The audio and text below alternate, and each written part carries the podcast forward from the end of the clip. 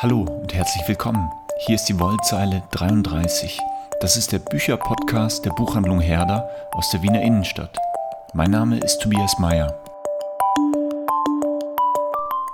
Ab dem zweiten Jahrhundert begann die Zurückdrängung und Entfernung der weiblichen Mitglieder aus der kirchlichen Öffentlichkeit. Damit hat die Kirche einen Weg beschritten, auf dem die Charismen und die Berufungen von Frauen immer stärker ignoriert wurden.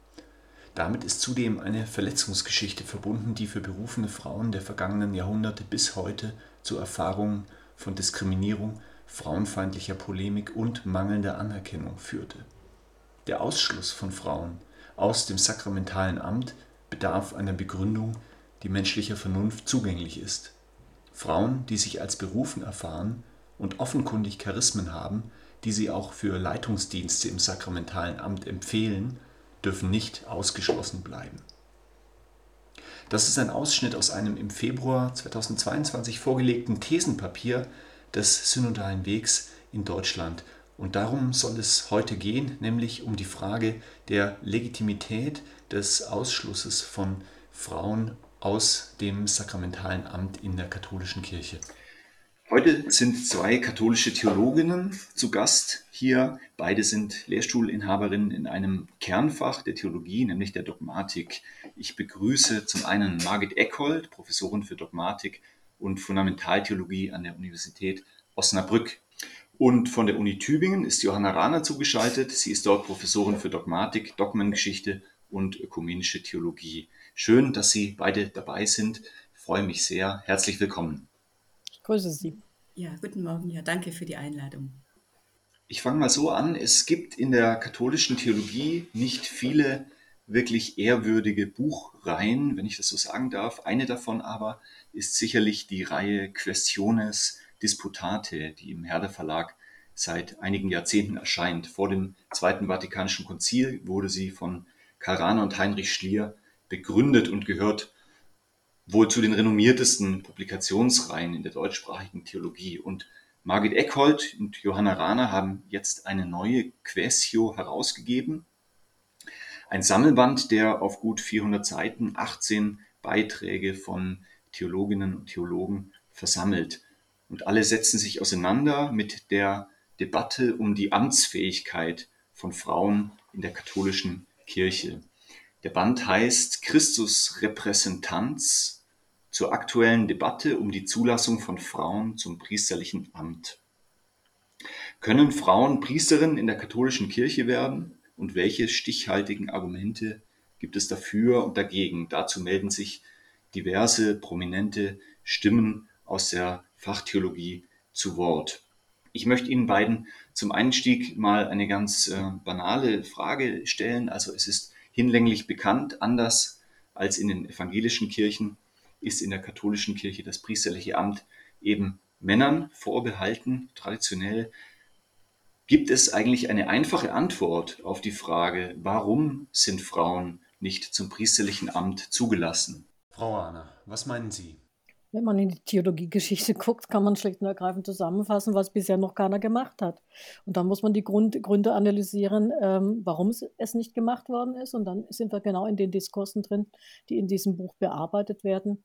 Dort werden die gängigen geschichtlichen, aber auch ähm, zeitgenössischen Argumente einfach auf ihre Tragfähigkeit abgeklopft. Und das Ergebnis ist letztendlich, dass keines dieser, sei es aus der Tradition, aus der Geschichte oder sei es aktuell hervorgebrachten Argumente, wirklich tragfähig ist, um heute unter heutigen Bedingungen, äh, gesellschaftlichen Bedingungen, aber auch Bedingungen der Wahrnehmung äh, von Geschlechtern, der Wahrnehmung von, von, von Frauen und Männern als ähm, sozusagen äh, Subjekte ihres Handelns äh, dagegen sprechen würde, Frauen zu weihen.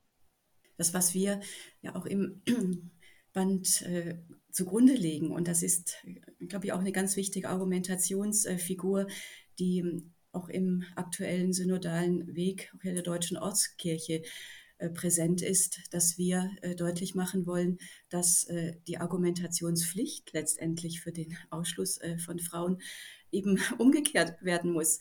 Ähm, natürlich ist das richtig, was Johanna Rahner auch gerade gesagt hat. Das ist genau unseres Anliegen, auch im Blick auch auf das theologische Arbeiten. Das heißt ganz genau im Grunde auch dann nochmal Argumentationsfiguren auch der Tradition zu beleuchten, kritisch zu reflektieren und auch hier eine fundierte theologische Arbeit auch zu leisten. Aber dass wir genau dadurch eigentlich auch durch diesen Weg gerade auch deutlich machen können, ja, also die Argumentationspflicht haben die, die äh, Frauen äh, nicht zulassen zu den sakramentalen Ämtern.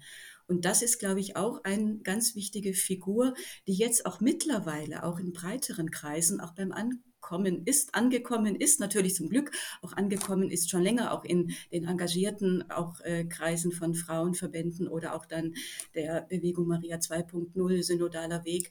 Ähm, sicherlich, da ist es präsent, auch über die Schiene auch der gerechter Gerechtigkeit. Ähm, ähm, das sind nochmal andere Figuren, die auch im Hintergrund unseres Buches stehen, aber wir versuchen wirklich dann auch in die theologische Tiefe äh, einzusteigen, um dann letztendlich auf diesem Weg deutlich zu machen, ja, die Argumentationsfigur, ähm, die im Grunde über die lehramtlichen Texte vorgelegt äh, wird, hat so überhaupt kein äh, Fundament, äh, auch hier in Re, also auch was im Grunde auch dann die Begründungsstrukturen und Figuren angeht. Und das ist das ganz Spannende an den vielen und vielfältigen Texten, sei es im Blick auf die äh, Tradition, auch scholastische Argumentationsfiguren, aber auch Argumentationsfiguren, wie sie sich dann auch in der Moderne, auch gerade der 19. bis 20. Jahrhundert auch nochmal verstärkt haben und äh, die dann im Grunde ja auch nach dem Zweiten Vatikanischen Konzil dann auch von so vielen dann auch Theologen auch Theologinnen, auch unserer jetzt Vorgängergeneration, Karl Rahner, ähm, Elisabeth Gößmann,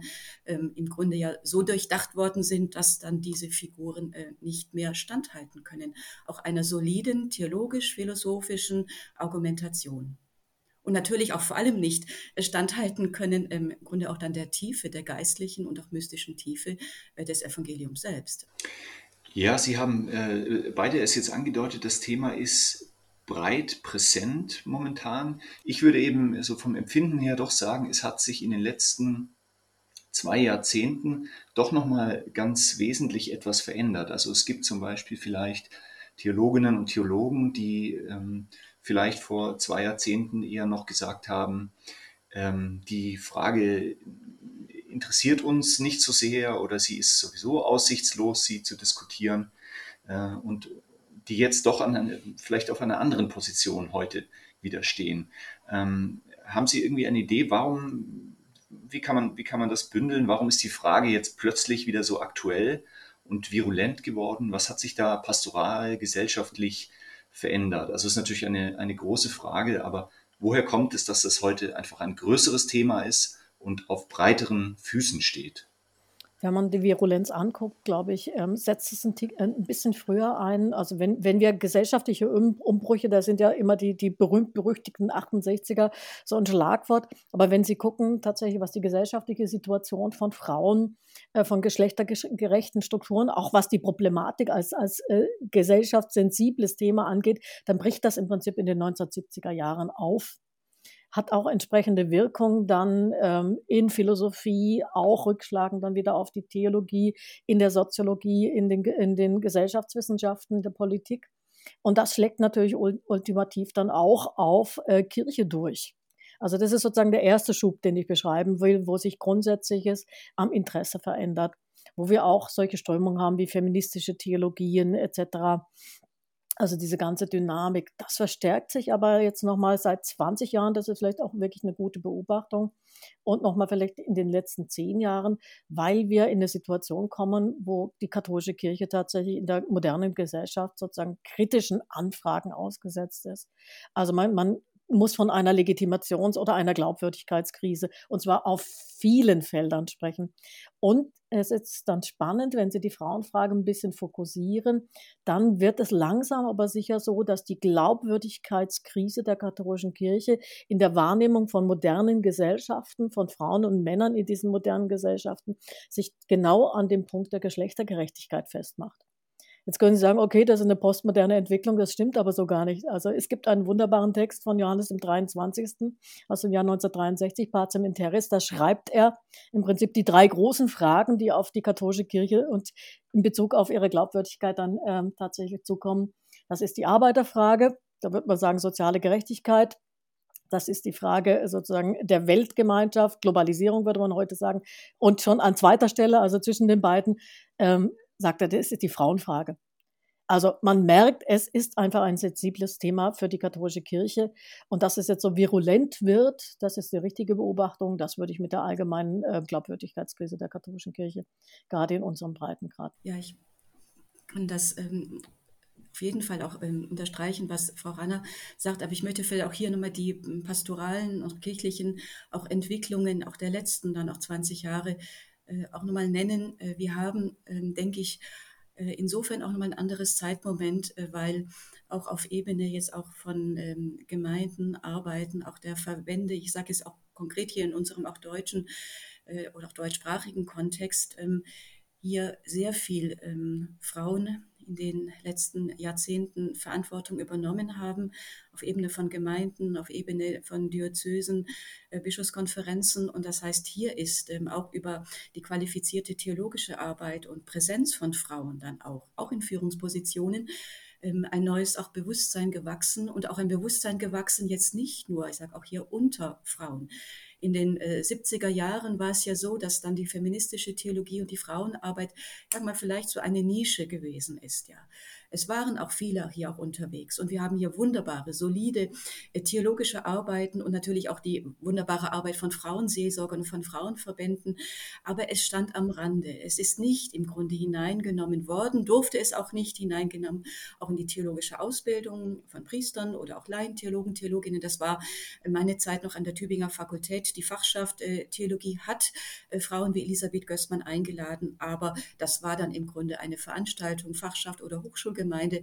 Und da hat sich auch, hat sich auch durch die Präsenz von Frauen an Fakultäten einiges geändert und auch durch ein Bewusstsein, auch im Blick auch auf unsere Kollegen. Ähm, das heißt, hier können auch dann die wichtigen theologischen Arbeiten und auch dann die Präsenz auch in Kirche jetzt auf unterschiedlichsten Ebenen, also der pastorale Kontext, der eben von Frauen geprägt wird und auch mitgestaltet wird, auch in jetzt auch hier was Leitungspositionen angeht, das kann nicht mehr aus, ähm, denke ich, auch hier ausgeblendet werden. Und da haben auch sicher die Frauenverbände im deutschen Kontext eine wichtige Arbeit Arbeit geleistet. Wir hatten 1997 ähm, einen wichtigen Kongress zum Frauendiakonat und seitdem ähm, findet ähm, jährlich ja auch veranstaltet durch die Frauenverbände und mittlerweile auch durch das Zentralkomitee der deutschen Katholiken ein Tag der Diakonin statt. Ähm, das heißt, hier ist gerade auch hier im Blick auf die Frage nach einem äh, Frauendiakonat ein ganz starkes Bewusstsein gewachsen, also Frauen im Diakonat und dann aber auch die Frage, ja, welche Gestalt jetzt dieses Amtes, welche geht es? Und da haben dann auch wir, auch als, wird auch bewusst, auch Theologinnen, haben dann ähm, 2017 ja eine Initiative ergriffen, die, glaube ich, auch hier für die deutsche Ortskirche auch ja, Geschichte gemacht hat. Also das war bewusst eine Entscheidung am Ende des äh, Gedenkens ähm, an die Reformation 2017, auch aus einer ökumenischen Perspektive einen Kongress zu organisieren. Äh, Frau Sattler, also Uni Münster, damit beteiligt, eben hier dann auch das Institut für katholische Theologie Osnabrück von der katholischen Seite und dann die Universität Oldenburg über meine evangelischen Kolleginnen ähm, Ulrike Lingwik-Czurek und Andrea Ströbend. Und das heißt, wir haben hier auch ganz bewusst die ökumenische, theologische Perspektive hineingeholt und haben hier auch dann deutlich gemacht, jetzt auch aus katholischer Perspektive, wenn jetzt so im Grunde zwei Jahrzehnte das Thema Frauendiakonat im Zentrum stand, geht es da auch um eine theologische Klärung, welche Gestalt des Amtes hier nehmen wir in den Blick. Es gab ja hier ganz genau auch die Perspektiven oder gibt sie auch immer noch, es ist kein sakramentales Amt, das heißt, wir müssten, wenn im Grunde hier wir auch die Perspektive vertreten, die ja bereits im Grunde auch schon zu Konzilszeiten und Würzburger Synode im Blick war, dass Frauendiakonat ein sakramentales Amt ist, geht es darum, dass wir im Grunde auch hier die Sakramententheologie, die Amtstheologie, die ekklesiologischen Grundfragen auch hier im Gesamt diskutieren und dass wir hier nicht die Frage nach auch hier der Priesterweihe von Frauen ausklammern können. Und da war, denke ich, für jetzt das theologische Arbeiten dieser Osnabrücker Kongress und auch die Osnabrücker Thesen, die wir danach veröffentlicht haben, äh, war, glaube ich, ein ganz entscheidendes Zeichen gewesen. Und eben auch das Stichwort Ökumene. Das heißt, hier auch eine äh, glaubwürdige, auch weitergehende ökumenische Arbeit, auch was die Fragen dann auch der Ekklesiologie, auch hier der Frage der Ämter angeht, kann nicht geleistet werden, wenn die Frage nach Frauen im Amt ausgeklammert wird. Und das ist zutiefst, da es auch hier verletzend für unsere evangelischen, ähm, ist auch Schwestern, aber auch Brüder, ähm, wo Frauen eine so wichtige Arbeit leisten, auch dann im Amt also als äh, Pastorin, als Bischöfin. Und ich denke auch gerade diese Perspektive ist ein ganz wichtiges Moment, die wir auch hier äh, hineingenommen haben und die auch präsent ist im synodalen Weg, wo wir auch Beraterinnen haben aus der Ökonomie. Ich würde gern ähm, mal noch eine Frage stellen, um die ähm, sozusagen die Argumente ein bisschen zu sortieren. Also es gibt zwei verschiedene äh, Herangehensweisen. Geht es eigentlich um die eher historische Frage, also vereinfacht gesagt, was, was wollte Jesus? Was, hat, was steht in den Evangelien? Was sind die historischen Ursprünge? Äh, wollte Jesus, dass eben nur Männer Apostel sind und so weiter? Also es ist eher eine historische Frage nach dem, was äh, traditionell ist, was evangeliumsgemäß ist, oder, oder ist es mehr eine zeitgenössische gesellschaftliche Fragestellung, die sich eben ergibt, Sie haben es genannt, Geschlechtergerechtigkeit, also Antidiskriminierung, ähm, Prävention gegen Mas Machtmissbrauch und, und, und solche Argumente spielen dann da eine Rolle. Ähm, also es ist natürlich irgendwie beides, aber äh, in welchem Verhältnis steht das zueinander? Ich denke, die Frage zu stellen, ob und inwieweit ähm, Strukturämter der katholischen Kirche des 20. und 21. Jahrhunderts jetzt auf die biblische Tradition zurückzuführen sind, ist anachronistisch. Weil da könnte man also etwas pauschal, das mag für manche Ohren dann anstößig klingen. Der, Jesus wollte weder eine Priesterweihe noch eine Bischofsweihe noch hatte ein Papstamt eingesetzt. Auch wenn äh, sozusagen manche Phasen in der katholischen Dogmengeschichte dieses ähm, äh, sozusagen solche Denkformen ähm, etwas überstrapaziert äh, strapaziert haben. Aber was man einfach gucken muss, ist, inwieweit die Grundbotschaft des Evangeliums für die das Christusereignis als zentrales Ereignis steht, jetzt Konsequenzen für ähm, Aufbrüche hat, sei es in spiritueller Art, sei es in religiöser Art und welche, welche Form dann diese, diese Aufbrüche haben. Und wir merken, diese Botschaft, dieses Evangelium inspiriert Epochen, ganze Generationen von Menschen, sozusagen diesem Jesus in ihrer Existen gesamten Existenz nachzufolgen und so etwas wie äh, Gemeinschaft der Glaubenden, also Kirche zu bilden. Und diese Kirche, um tatsächlich diese Nachfolgegemeinschaft dann auch über die, äh, über die Jahrhunderte sozusagen zu repräsentieren, entwickelt immer wieder neue Strukturen. Wir haben eigentlich in der, in der Theologiegeschichte immer das Phänomen, dass Kirche sich entlang gesellschaftlicher Entwicklungen auch wieder neu positioniert, damit das Evangelium nach außen hin auch ähm, hinausgetragen werden kann und glaubwürdig wird. Also dieser berühmte Satz, ähm, dass äh, aus, aus äh, den Pastoralbriefen, damit das Evangelium nicht zustande Schande wird, ähm, guckt, dass ihr euch der Gesellschaft auch anpasst, guckt, dass ihr keinen Anstoß erregt, guckt, dass ihr mit eurer Botschaft auch in verschiedenen Kontexten landen könnten, können. So könnte man es vielleicht übersetzen. Das heißt, jede, jede Epoche ist neu herausgefordert. Und deswegen kann man das gar nicht so sauber unterscheiden, wie Sie es jetzt in der Frage so ein bisschen insinuiert haben. Äh, ist es jetzt Zeitgeist oder ist es Evangelium? Ich würde sagen, es ist sozusagen die, ähm, die Zeit- und Geschichtewerdung des Evangeliums, die immer notwendig neue Antworten braucht. Und unsere Gesellschaft hat natürlich auch einen Maßstab, ähm, der von der Glaubwürdigkeit der Kirche auf die Glaubwürdigkeit des Evangeliums zurückschließt.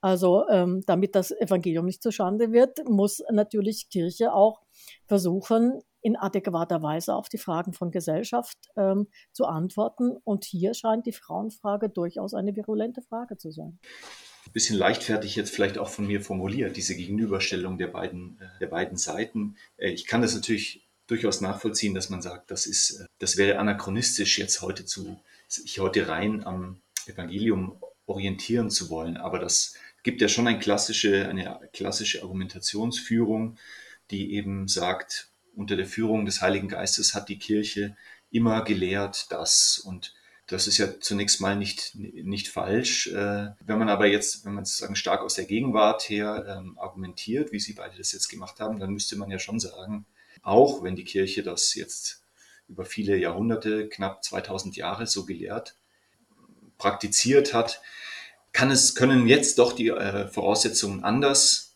sein, so dass es doch zu einem, zu einem Bruch da in der Tradition auch kommt. Ist das richtig? Wenn sie ihrer Voraussetzung stimmen würde, würde ich Ihnen ja zustimmen.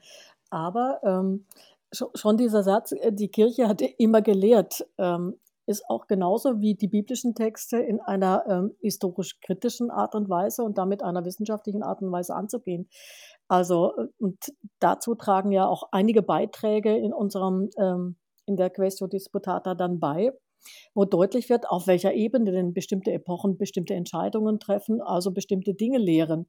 Und die sind natürlich aus heutiger Perspektive kritisch zu hinterfragen. Also äh, ein wunderbarer mittelalterlicher Beitrag von Thomas Marschler, der nachweist, im Prinzip lebt die ganze Ausgrenzung von Frauen aus ähm, Dienstämtern und Weiheämtern im Mittelalter von einem eindeutigen Verständnis, dass die Frau dem Manne untergeordnet, also ein zwei, äh, zweitklassisches Lebewesen sei also von einer Inferiorität der Frau, die gesellschaftlich auch in der damaligen Zeit so vertreten wurde. Und Kirche spiegelt da im Prinzip in ihrer theologischen Begründung und damit in ihrer offiziellen Lehre im Prinzip nur die äh, gesellschaftlichen Dynamiken. Also dementsprechend, also dieses immer gelehrt ist wirklich zu differenzieren, warum lehrt sie Dinge in bestimmten Epochen und wie ist das sozusagen von den Voraussetzungen zu klären? Sind das wirklich ewig gültige Voraussetzungen, die man über, äh, dann, dann unabhängig ähm, von der, vom geschichtlichen Kontext dann beibehalten muss oder sind sie eben kontingent? Und hier erweist sich wieder, ähm, letztendlich, dass diese ganzen historischen Argumente äh, einfach kontingent sind. Sie spiegeln durchaus, kann man sagen, eine diskriminierende Sicht auf Frauen, die wir so heute einfach nicht mehr teilen können, nicht mehr teilen dürfen, aber nicht nur aus gesellschaftlichen Gründen, sondern weil, weil das Evangelium Jesu Christi uns das schlicht und ergreifend verbietet, Frauen als zweitklassige Wesen anzusehen. Ja, und äh, Frau Ranner spricht ähm, genau jetzt auch hier mittelalterliche äh, Argumentationsfiguren an, die eben gar nicht äh, dann auch nur so einlinig und eindeutig gewesen sind.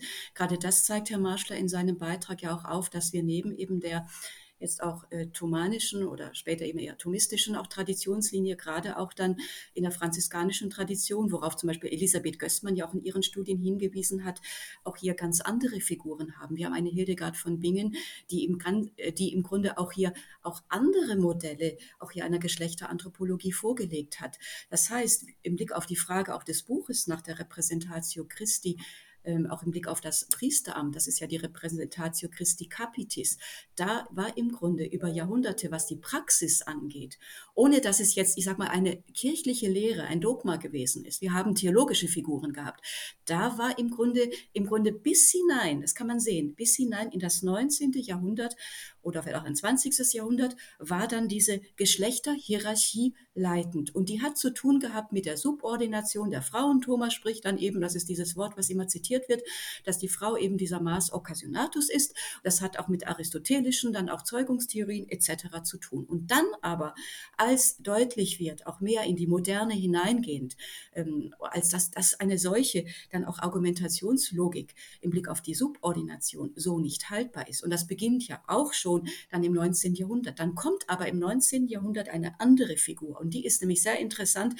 Die hat auch zu tun dann auch mit äh, typischen, dann auch vielleicht auch ähm, Geschlechtertypologien des 19. Jahrhunderts, wo ja auch ein ganz spezifisches Familienmodell, auch ein spezifische, ähm, auch essentialistische äh, Geschlechtertypologien entfaltet wären in der Romantik und weitergehend auch in deutscher Literatur, in Poesie etc. Das haben wir bei Gertrud von Lefort im 20. Jahrhundert in den Hymnen an die Kirche. Und das sind auf einmal was es nämlich so nicht in der Tradition so eindeutig gegeben hat, Geschlechtertypologien, die im Grunde das Weibliche und das Männliche essentialistisch bestimmen. Wir sind auf einmal, Und das war nämlich nie der Fall gewesen. Und das ist interessant, dass man da nämlich gar nicht von einer einigen Tradition sprechen kann. Auf einmal kommen in der Moderne, also jüngere Vergangenheit, kommen ontologische Geschlechtertheorien, die festgemacht werden an ganz spezifischen Typologien des Weiblichen und des Männlichen. Das wird aufgegriffen im 20. Jahrhundert von großen Theologen, die ja eigentlich auch für den Aufbruch, auch die Nouvelle Theologie äh, stehen vor dem Zweiten Vatikanischen Konzil. Im französischen Kontext Louis Bouillet oder Henri de Lubac, im deutschen Kontext Hans-Urs von Balthasar.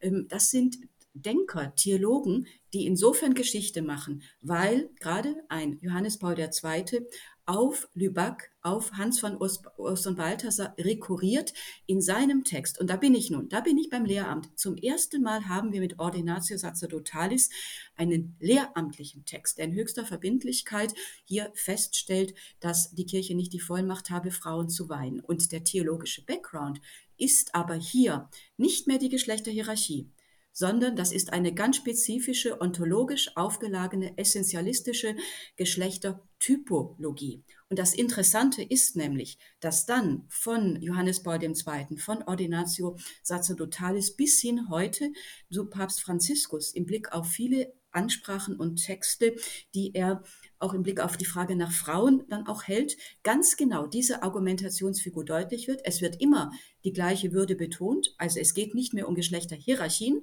sondern aber es werden Geschlechtertypologien im Grunde auch hier festgeklopft, sage ich auch bewusst, weil diese Typologien in der Geschichte nicht so im Grunde eindeutig essentialistisch konstruiert worden sind. Wir haben, was die Tradition angeht, gerade auch dann die geistlichen, mystischen Traditionen, haben wir eine viel größere Breite.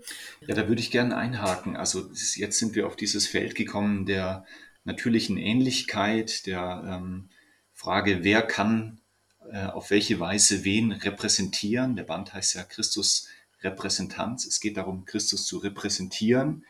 Und ähm, Sie haben es jetzt gerade, Frau Eckhold, gesagt, das ist eigentlich, ähm, man könnte sagen, es ist eigentlich eine neue Argumentationsweise, die so essentialistisch auf Mannsein und Frausein schaut, ähm, so dass man sagen müsste, eigentlich hat man in der Tradition der Kirche ähm, selten oder fast nie darauf geschaut, was macht jetzt eigentlich die konkrete Männlichkeit Jesu aus. Jesus der Mann. Also es gibt ein ähm, es gibt einen Aufsatz von Saskia Wendel, äh, der heißt Jesus war ein Mann, na und. Ja, ein ganz witziger Titel, finde ich. Also keiner würde wahrscheinlich bestreiten, dass Jesus ähm, ein Mann war, aber man fängt jetzt an, ähm, sozusagen mit dieser Männlichkeit ähm, die, in die Argumentation äh, mit einzubeziehen die wichtige hier auch Argumentationslinie, auch im Blick auch auf die Tradition, ähm, ist auch die, die wir auch eingangs auch bereits oder auch einmal genannt hatte. Das heißt, wer ist im Grunde hier, der repräsentiert wird? Ähm, ist es jetzt Jesus von Nazareth, eben auch hier der, der Mann? Ähm, ist es nicht der auferstandene Herr, Jesus Christus, in dem dann auch nicht mehr männlich und weiblich ähm, auch ist? Und das sind hier auch Momente, die jetzt auch hier, was die Sakramententheologie, die Amtstheologie angeht, hier auch heute neu reflektiert werden. Das ist die eine Linie im Blick auf die Frage nach dem Sakrament. Und die zweite Linie ist diejenige, die zu tun hat mit äh, dieser mehr mystischen auch Figur, kommt ja auch hier auch aus dem Epheserbrief, die Frage nach Jesus Christus als Bräutigam der Kirche, ähm, die Analogie, die ja im Epheserbrief gebaut wird, auch hier zwischen ähm, Braut und Bräutigam, also auch hier der Ehe und dann auch dem Geheimnis auch dann der Kirche. Und das sind hier auch Figuren, die ja dann in der mystischen Theologie, in der mystischen Tradition aufgegriffen worden sind. Und hier hatte ich vorab ja auch bereits gesagt, dass, dass dieses mehr mystische auch Moment der Frage nach Braut, Bräutigam, auch Typologie, dass das im Grunde erst in jüngerer Zeit, auch gerade hier über die Argumentationslinien, die in der französischen Tradition, Boyer, Lubac und dann im deutschen Kontext bei Hans uns von Balthasar äh, durchdacht werden, die Johannes Paul II. aufgreift, dass hier im Grunde hier sehr stark nun auch hier die Geschlechter Polarität, ein Geschlechterdualismus auch hier übertragen wird auf hier eine Polarität, ein Gegenüberstehen von Jesus Christus als dem Bräutigam hier dann dem Mann und der Kirche, die weiblich ist, die Braut. Diese Figur greift Papst Franziskus ja auch in seinen Ansprachen auch regelmäßig auch auf. Das ist hier diese zweite Linie. Also das steht hinter auch dieser Frage, wie ist das mit der natürlichen auch Ähnlichkeit? Vielleicht noch ein, ein Hinweis ergänzen. Wir haben auch noch Beiträge dabei, die genau die metaphorische Sprache sich auch angucken. Also es ist ja schon eine, eine ähm, nachdenkenswerte Art und Weise, wie man aus Bildern, aus Typologien dann Realitäten, also Ontologien ableitet. Und das scheint äh, zumindest ein sehr kritischer Punkt zu sein. Das merken Sie schon daran, wenn wir diese Typologie Braut-Bräutigam machen äh, und die Kirche dann auf einmal weiblich ist. Und dann frage ich mich, also nicht nur ich mich, sondern da fragen sich viele, nämlich genau die Männer in der Kir Kirche, äh, die eben nicht Priester sind, was denn dann mit ihnen ist. Also da merken Sie schon, wie unheimlich ähm, anspruchsvoll und aber auch an, an der Sache vorbeigehend dann äh, so eine realidentische Übertragung von Metaphern in solchen Argumenten funktioniert. Und was ich immer als sehr starkes Argument gefunden habe, also welcher, wer wird dann eigentlich repräsentiert, nämlich der auferstandene Christus, ähm, das mache ich auch nochmal stark im Blick auf die ganze altkirchliche Tradition, wo eben das Incarnatus est tatsächlich ähm, nicht Mannwerdung, sondern Menschwerdung schlicht und ergreifend heißt. Weil sonst hätten sie wirklich ein hochgradiges ähm, ähm, gnadentheologisches Problem. Wenn wir also, wenn die Menschheit, die jetzt sozusagen im Spektrum des Männlichen und Weiblichen existiert, nur durch ein männliches ähm, erlöst wäre, dann könnten Sie durchaus, wenn Sie das auch ontologisieren wollen, dann die Frage stellen, gut, ähm, was ist dann mit der Erlösbarkeit des Nichtmännlichen ähm, in der ähm, Schöpfung? Und dann hätten wir ein ganz, also ein hochkarätiges soteriologisches Problem.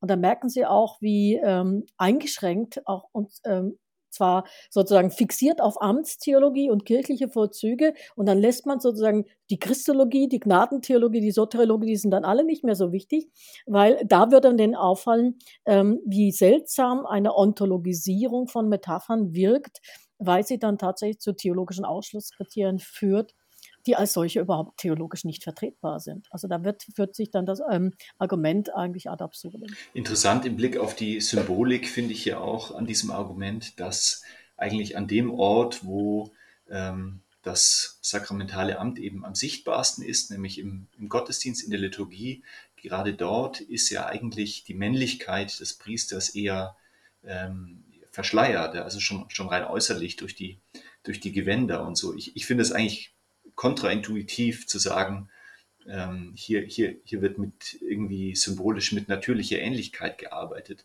Ich würde eher dazu tendieren, zu, zu vermuten, dass für die meisten Gläubigen ähm, der Priester nicht über, sagen, über, über äußere, äh, über, über die Ästhetik irgendwie dem, dem Mann Jesus von Nazareth ähnelt oder dass diese Idee überhaupt aufkommen könnte ich sage es mal ein bisschen polemischer. Wir haben uns eigentlich verabschiedet als katholische Kirche, dass wir irgendeinen Fruchtbarkeitskult hier pflegen, der genau sozusagen diese, diese, diese Männlichkeit und Weiblichkeit dann in ihren eigentlichen äh, geschlechtlichen Konnotationen äh, und so unheimlich in den Vordergrund äh, rücken müsste. Sondern wir haben uns eigentlich daran gewöhnt, dass Eucharistie was anderes ist.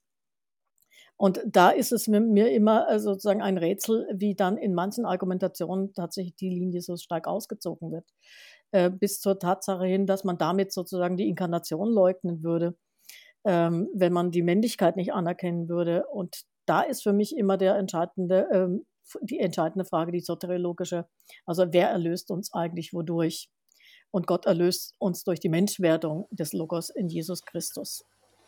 Ich spiele noch zwei ähm, quasi Zitate mal aus dem Band ein. Das eine, ähm, Frau Eckhold hat auf den äh, Beitrag von Dirk Ansorge hingewiesen ähm, der sich eben mit diesem Motiv der natürlichen Ähnlichkeit auseinandersetzt und Ansorge äh, schreibt, dass ja auch die quasi die symbolische Kraft des Priesters als Mannes äh, eben ambivalent ist und nicht einfach nur irgendwie jetzt mit dem Mann Jesu verknüpft werden kann, sondern das Mannsein kann auch für vieles Negatives stehen, symbolisch, also zerstörerische Dominanz, für Gewalt, Patriarchat und so weiter. Und ein anderes Zitat von Gregor Maria Hoff, der sagt, es geht nicht darum, was ähm, ähm, das symbolisch der männliche Körper Jesu hier dargestellt wird, sondern es geht, Zitat, um das Handeln des Menschen Jesus von Nazareth in seinem Gottesbezug. Also das ist eigentlich die, der symbolische Konnex, der dann wenig mit Männlichkeit oder Weiblichkeit in dem Moment zu tun hat. Aber vielleicht ähm, äh, schauen wir noch auf, auf was anderes. Ähm, es wurde auch schon angesprochen und das ist ja sozusagen der, ähm, der lehramtliche Pflock, der äh, eingeschlagen wurde von Johannes Paul II. und mit dem man sich nun eben auseinandersetzen muss, Ordinatio Sacerdotalis 1994, Johannes Paul II. schreibt in diesem Dokument, ich paraphrasiere es mal, es gibt offenbar immer noch Diskussionen um dieses Thema, schreibt der Papst. Im Hintergrund steht vielleicht auch, dass eben in der anglikanischen Kirche die Frauenordination ähm, zuvor eingeführt wurde. Also der Papst schreibt, äh, jeder Zweifel soll nun beseitigt werden. Ich erkläre Kraft meines Amtes als Bischof von Rom, dass die Kirche keinerlei Vollmacht hat, Frauen zu Priesterinnen zu weihen. Und alle müssen sich fortan endgültig an diese Entscheidung halten. So ungefähr ist das da formuliert. Also alle müssen sich endgültig an eine päpstliche Entscheidung halten. Ähm, was ist jetzt damit? Ist das jetzt eine definitive, also endgültige Entscheidung? Und was hat das für eine Auswirkung auf die Debatte? Man könnte sich ein bisschen auf den Formalakt äh, konzentrieren. Es, es gibt eine Diskussion sowohl äh, innerhalb ähm, der Dogmatik als auch des Kirchenrechts, wie definitiv eigentlich eine solche Entscheidung jetzt ge gemeint gewesen ist. Also was wir deutlich haben, ist nicht die Kategorien, die äh, das Erste Vatikanische Konzil für eine unfehlbare Lehrentscheidung tatsächlich ähm, vorschreibt. Gleichzeitig haben wir aber eine Entwicklung seit dem Ersten Vatikanum, dass manche KollegInnen als schleichende äh, Ausdehnung des Anspruchs der Unfehlbarkeit äh, bezeichnen. Das heißt, dass gewisse andere Themen, die mehr oder minder nah im Zentrum äh, des christlichen Glaubens und der Offenbarung stehen, dann auch ähm, durch päpstliche Entscheidungen so aufgewertet werden, dass sie dann auch einen gewissen Verbindlichkeitscharakter erhalten. Wir haben eine entsprechende Änderung auch des, äh, des Kirchenrechts, dass diese diese Ausdehnung des Anspruches ähm, dann auch rechtlich absichert oder legitimiert. Ähm, Wichtig erscheint mir die dahintersteckende Denkform. Und da gibt es auch Beiträge, die sind jetzt nicht in unserem ähm, Sammelband ähm, repräsentiert, aber in der aktuellen theologischen Diskussion, dass nämlich mit dieser Art und Weise jetzt ähm, Definitionen nicht mehr durch Argumente abzusichern, sondern durch Autorität. Also der Papst als Papst Amt äh, sozusagen entscheidet etwas und dafür gibt es eigentlich keine vernünftigen Argumente, keine guten Argumente oder alle Argumente, die in der Geschichte oder heute geliefert wird, sind wirklich kritisch zu, hinter zu hinterfragen oder wie, wie äh, Margit vorhin angedeutet hat, eigentlich in ihrer Beweispflicht umzukehren und trotzdem kann so etwas sozusagen verbindlich geltend oder gültig sein gar definitiv oder, wenn man das Wort benutzen will, unfehlbar. Und dann merken Sie, das ist eine Art und Weise tatsächlich, ähm, die eigentliche katholische Denkform des 19. Jahrhunderts fast schon zu pervertieren. Also dass ein äh, sozusagen zu jedem Zustimmen, absoluten Zustimmen des Glaubens nur noch Autorität äh, der entsprechenden Entscheidung zählt und Inhalte nicht mehr zählen. Das halte ich für ein, ein, ein pathologisches ähm, Verständnis äh, des katholischen Systems. Also die ganze katholische Tradition ähm, lebt eigentlich davon, mit guten Argumenten Lehre zu begründen und nach außen auch vertreten zu können. Und wenn man sich davon verabschiedet, dann verabschiedet man sich nicht nur von der Moderne, also dem Zeitgeist, wie man vielleicht schnippisch sagen könnte, sondern man verabschiedet sich eigentlich von der gesamten katholischen Tradition. Und deswegen ist die kritische Rückfrage an die Verbindlichkeit der, äh, der Entscheidung von Johannes Paul II. nicht, ob er das jetzt definitiv so gemeint hat, sondern wie er die Definitivität dessen, was er gemeint hat, wirklich begründen kann. Und ähm, damit sind wir wieder bei den Argumenten und damit sind wir im Prinzip bei den Themen, die wir die ganze Zeit jetzt schon besprochen haben. Ja, und ich denke auch, ähm, dass gerade jetzt auch mit Papst Franziskus, äh, auch wenn er natürlich äh, immer wieder auch betont, hier mein Vorgänger, oder einer meiner Vorgänger hat hier im Grunde alles auch gesagt. Das heißt, er bestärkt in dem Sinn ja auch Ordinatio Sacerdotalis, aber trotzdem eröffnet er, und so ist meine große Hoffnung auch als Theologin und auch als äh, Katholikin im Blick auf die Zukunft unserer römisch-katholischen Kirche, öffnet er dann auch hier durch jetzt die synodalen Prozesse, meine ich, auch hier neue Wege und auch neue Wege auf ähm, diese äh, Lehrtexte auch dann der Päpste auch zu schauen, äh, weil ich glaube nämlich, äh, der große Bogen dann des Zweiten Vatikanischen Konzils, den, er auf, das, den das Konzil aufgemacht hat und der im Grunde auch zu tun hat mit auch hier einer weitergehenden auch Entwicklung von Lehre, das ist im Grunde hier auch in diesen äh, Jahrzehnten ist im Grunde ja zurückgenommen äh, worden. Und ich habe die große Hoffnung, dass im Grunde jetzt ein neuer Phase der Rezeption des Zweiten Vatikanischen Konzils ähm, auch eingeleitet worden ist, wo wir im Grunde auch hier neu auch hier im Blick auf die, auf die Tradition schauen können, synodale Formen finden können, auch Regelungen, die mit ortskirchlichen ähm, dann auch Entscheidungen dann auch zu tun haben und die in dem Sinn auch hier an den großen, auch hier Weg und das Wirken des Geistes Gottes in der Geschichte erinnern und so, dass dann auch Argumentationsfiguren aus geistlichen, mystischen Traditionen auf eine neue Weise ein Heimatrecht auch finden. Ja, und wir haben ja auch immer in der äh, Tradition der Entwicklung auch hier von bestimmten Lehrformen, haben wir ja auch ähm, ja, Zurücknahmen, ja, haben wir zum Glück ja auch. Das heißt, hier entwickelt sich ja auch hier die Lehre auch von der Kirche. Und das bedeutet nicht eine Anpassung an einen Zeitgeist, sondern das bedeutet auch hier in jeder Zeit auch glaubwürdig das Evangelium Jesu Christi zu äh, verkünden, weil wir niemals auch in der großen Fülle hier auch das, die Tiefe des Evangeliums auch begreifen, reflektieren können. Da ist unsere Reflexion und auch kirchliche Entscheidungen immer auch in eine Zeit eingebunden. Das ist der Punkt. Von dort her ist auch eine Entscheidung wie Ordinatio Sacerdotalis in einen ganz spezifischen Kontext, auch geschichtlichen, kulturellen Kontext eingebettet. Und das heißt, das heißt von der Tiefe dann auch hier des Evangeliums und auch der Offenbarung Gottes her, Frage nach dem Willen Gottes, können und müssen wir und auch die gesamte Kirche, auch die Leitung der Kirche, auch immer wieder neu die Frage stellen, ja, hat hier auch in diesem Moment wirklich auch Gottes Geist in der Geschichte gewirkt und bedeutet nicht auch hier Reform oder auch die Einsicht, dass eine solche Aussage auch nicht stimmig gewesen ist, äh, nicht genau im Grunde hier auch diese Umkehr zum Evangelium und von dort her das Wachsen äh, in diese auch glaubwürdige Glaubwürdigkeit von Kirche auch hinein. Das ist der Punkt. Und das bedeutet nicht hier im Grunde zu brechen mit Tradition, sondern umgekehrt hier aus diesem je neuen Bruch, der, den jede und jeder Einzelne im Grunde auch in sich zu spüren hat, dass Jesus Christus uns im Grunde aufbricht und auch in dem Sinn die Kirche und auch die Leitung der Kirche aufbricht, daraus heraus im Grunde den Mut und die Hoffnung zu schöpfen, ja, immer wieder neu zu fragen, was Gott, was Jesus Christus auch heute von uns allen hier auch will, damit genau dieses Evangelium des Heils, der Barmherzigkeit Gottes glaubwürdig auch verkündet werden kann. Und allein in diesem Dienst steht die Kirche. Und darin hat sich auch eine solche Entscheidung wie Ordinatio Sacerdotalis zu orientieren. Weil Sie das jetzt, weil Sie jetzt Papst Franziskus angesprochen haben, äh, Frau Eckhold, würde ich gerne das noch ähm, nennen. Er hat ja, ähm, ich habe es mir extra nochmal angeschaut, in diesem Schreiben Querida Amazonia, ist jetzt ein, paar Jahre alt, ähm, auch auf diese Frage nochmal Bezug genommen. Und das ist natürlich auch eine Grundlage für viele eher skeptischer da auf die, ähm, den Gestaltungswillen des Papstes zu blicken. Nämlich er sagt dort in einer, finde ich, unbefriedigenden Argumentationsweise, man dürfe eben die Rolle der Frau in der Kirche nicht auf die Frage der Zulassung zu den Ämtern reduzieren. Frauen sind viel mehr und bringen vielfältige Charismen ein und so weiter. So heißt es dann da immer.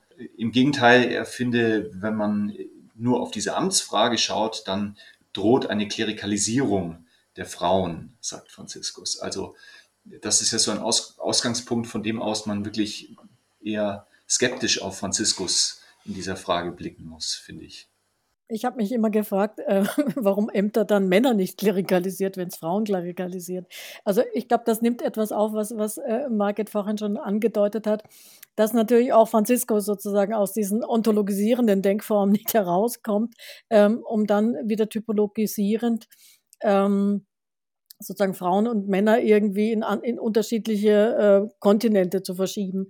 Ähm, spannend finde ich an, an, an diesem Dokument, das Sie gerade angesprochen haben, wie er eigentlich den priesterlichen Dienst äh, sozusagen füllt. Und da merkt man auf einmal, dass er auch dieses Verständnis des priesterlichen Dienstes von innen her aufbricht. Also er will eben kein klerikalisierten, kein klerikalisiertes priesterliches Amt.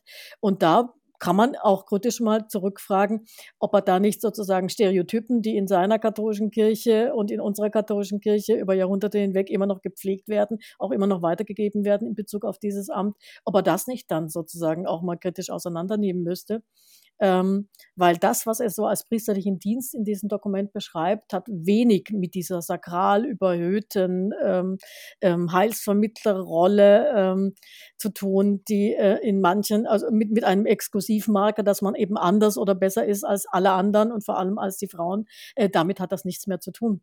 Und da wäre dann mal kritisch äh, sozusagen die eigene Theologiegeschichte, was wir eigentlich aus diesem Amt gemacht haben äh, oder was die Männer aus diesem Amt gemacht haben. Ich sage es mal ein bisschen deutlicher.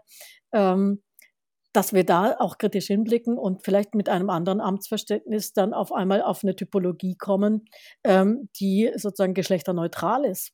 Und dann kann man dann noch fragen, ob dann mit einem solchen veränderten Amt Frauen klerikalisiert werden. Wenn das nicht der Fall ist, müsste der Papst auch nichts dagegen haben, wenn ich ihn richtig verstanden habe. Nein. Und auch Ihre Frage, Herr Mayer, selbstverständlich. Es geht äh, natürlich nicht nur auch um das sakramentale Amt. Das ist jetzt die Frage und eine zentrale Frage eben unseres Bandes, ja auch Repräsentatio Jesu Christi äh, auch gewesen, weil wir aber auch gesehen haben, dass äh, diese Perspektive ja auch nicht nur jetzt Frauen ja auch betrifft und auch nicht nur äh, im engeren Sinne jetzt äh, die Frage nach dem Zugang von Frauen zum sakramentalen Amt, Priesterinnen, Weihe Bischöfinnen, Weihe Diakoninnen, Weihe jetzt im Sinne eines äh, sakramentalen Diakonats. Nein, wir sind hier mittendrin auch in den Reform äh, dann auch Prozessen, die grundsätzlich ekklesiologische Fragen vom Konzil ausgehend betreffen. Wir müssen neu auf den Ordo schauen, diese Gestalt. Und das Konzil gibt Grundlagen. Das heißt, entscheidend ist doch hier von der Gemeinschaft der Gläubigen, der Evangelisierung, der Christusverkündigung her, auch hier das Amt überhaupt zu denken, zu fragen, was Sakramentalität bedeutet. Sakramentalität ist nicht fokussiert auf ein sakramentales Amt. Also es sind so viele Baustellen und ich glaube, dass hier auch ähm, über viel, viel mehr, auch über auch ein Bischofsamt nachzudenken haben auf Zukunft und auch, auch auf das Zusammenspiel der unterschiedlichsten dann auch Ämter. Von dort her sind wir, das merke ich, ich bin ja Beraterin ähm, auch im Forum 3 im synodalen Weg, ähm, auch in der Synodalversammlung jetzt auch über äh, Repräsentanz, eine der äh, Repräsentantinnen des Fakultätentages in Deutschland. Das heißt, es hängt hier alles miteinander zusammen. Das ist ja das Spannende. Und von dort her ist nämlich auch dann die Frage nach dem sakramentalen Amt für Frauen auch nicht etwas, was dann nur, vielleicht auch hier, deutsche Theologinnen einspeisen, sondern wir sind auch hier bei den Fragen, die auch die Weltkirche dann auch im Ganzen betreffen. Vielleicht eine äh, letzte Frage, ein letzter Punkt, möglichst kurz, ähm, aber ich möchte es nicht unerwähnt lassen. Jetzt war schon von weltkirchlichen Kontexten die Rede. Das ist ja auch etwas, was immer wieder ähm, als, als, als Problem in den Raum gestellt wird oder als ähm, woran erinnert wird, dass es eine enorme Hürde ist, wie, äh, mit der Ungleichzeitigkeit, mit den disparaten ähm, Positionen in der Weltkirche umzugehen. Jetzt hat vor ein paar Tagen der polnische äh, Vorsitzende der Bischofskonferenz einen mahnenden Brief an die deutschen Bischöfe äh, geschrieben. Da brauchen wir im Detail jetzt nicht drauf eingehen, aber man sieht daran, wie schon zu unserem ähm, unmittelbar, unmittelbaren Nachbarland hier ähm, ja, wie, wie da eben unterschiedliche, vielleicht doch unterschiedliche, nicht nur Mentalitäten, sondern auch unterschiedliche Theologien vorherrschen. Manche würden vielleicht sagen, es ist ein unterschiedlicher Modernisierungsgrad der, von, von Kirche und Theologie. Äh, wie ist damit umzugehen? Vielleicht kann man da, vielleicht können Sie da ganz kurz, vielleicht Frau Rahner, spreche ich Sie direkt nochmal an, äh, eine kurze Einschätzung noch dazu geben. Ich mag gar nicht von mir aus antworten, sondern ich pflege äh, bei, äh, in, in der Richtung angefragt dann immer auf eine Begegnung innerhalb eines Seminars ähm, aufmerksam zu machen. Ähm, das war ein Online, ein Webinar, ähm, wo ein afrikanischer Kollege dabei war. Und der hat schlicht und ergreifend diese Tatsache, die Afrikaner hätten jetzt da ähm, zum Beispiel Probleme, weil die gesellschaftlichen Strukturen, das kann man vielleicht auch in anderen Kontinenten entsprechend beschreiben. Und er hat schlicht und ergreifend die Frage gestellt, er hat nie verstanden, wieso die katholische Kirche in solchen Situationen immer der gesellschaftlichen Entwicklung hinterherlaufen müsste und nicht ihr vorangehen könnte. Und damit sind wir eigentlich beim Thema Ungleichzeitigkeit und Gleichzeitigkeit. Also was spricht dagegen, dass katholische Kirche an diesem Punkt tatsächlich eine Einsicht, die jetzt in unseren Breitengraden tatsächlich von Relevanz ist und auch durchdacht ist, ähm, nicht mal als, als Beispiel voranträgt, damit andere Gesellschaften hinterherkommen können. Ja, das Buch, nenne es nochmal, es heißt Christus Repräsentanz zur aktuellen Debatte um die Zulassung von Frauen zum priesterlichen Amt. Im Herder Verlag 2021 erschienen, 416 Seiten, kosten 56 Euro. Ich danke Ihnen beiden, Professor Eckhold und Professor Rahner, für die Bereitschaft hier ähm, zum Gespräch und, und diese Fragen zu erörtern. Herzlichen Dank, dass Sie dabei waren. Wir danken Ihnen. Ja, danke schön für die Einladung.